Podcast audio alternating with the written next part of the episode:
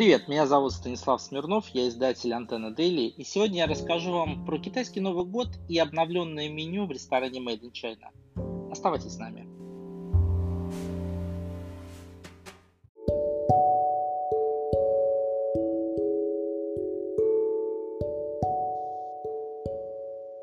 Не успели мы отойти от нашего Нового года, как э, на пороге замаячил китайский.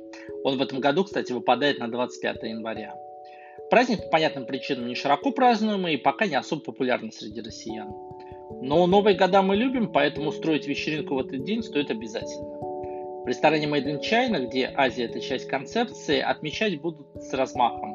Пространство ресторана заполнит огромный дракон и красные фонарики. Они, кстати, отпугивают злого духа нянь. Также здесь поставят станцию с морепродуктами. По китайской традиции рыба – это символ благополучия. А также будут разливать праздничное мандариновое вино. Если же ждать китайского Нового года нет никакого желания, то отправляйся в Made in China просто так, без повода. Или на обновленное меню. В завтраках появился болт с креветками, манго и яйцом пашот, а также панкейки с бананом. Они здесь невероятные, очень-очень сытные. В основном меню это абсолютный must-eat – тост с копченым угрем, авокадо и грейпфрутом. Вроде бы такое простое, но настолько вкусное блюдо, которое идеально подходит утром под кофе, а вечером под бокал вина. Еще один хит – это осьминог с бататом. Это также новинка меню.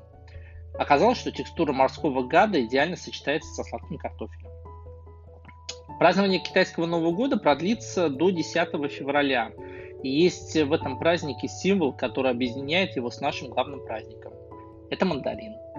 Приходя в гости, хозяевам принято преподносить два мандарина, а уходя получать от них два других мандарина. Таким образом, хозяева и гости обмениваются символами финансового благополучия, коими, по мнению китайцев, и являются мандарины.